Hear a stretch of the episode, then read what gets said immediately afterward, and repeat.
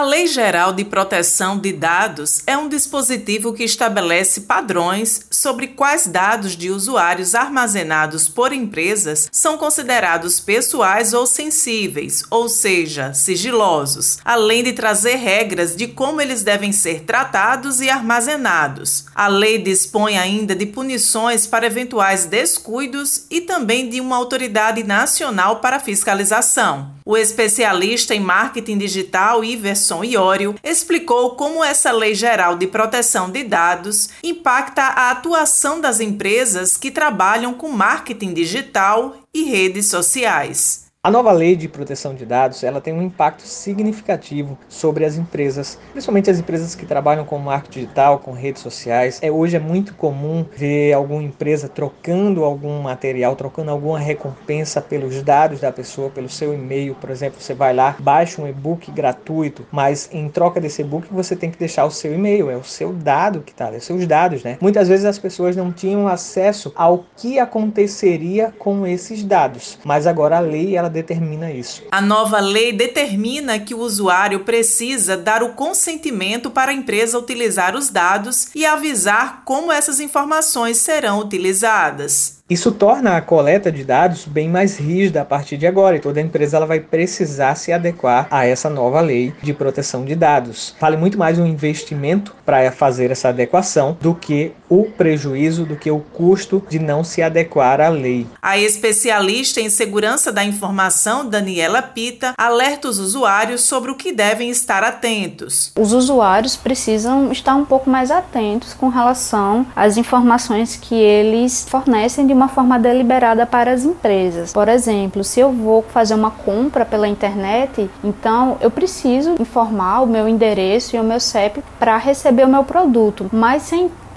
de repente começa a pedir algumas informações como o nome da minha mãe, o nome do meu pai ou CPF de algum parente, não é uma informação relevante ali para que a compra do produto, né, e o recebimento do produto aconteça. Então, eu como usuário tenho que começar a prestar atenção nesse tipo de situação que faz sentido eu fornecer informações ou não. Josi Simão para a Rádio Tabajara, uma emissora da EPC, empresa paraibana de comunicação.